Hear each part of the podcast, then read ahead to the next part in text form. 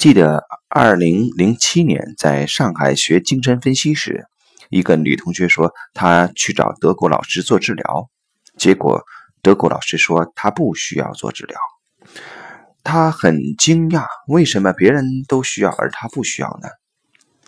德国老师回答说：“因为她对自己的内在有很好的觉察力，而这本来就是精神分析治疗的目的所在。但他已经有这个了，所以。”不需要治疗，你可以试试多去看自己的内心，不再怪罪外部的世界。或许你最后会体验到，这是一件多么美妙的事。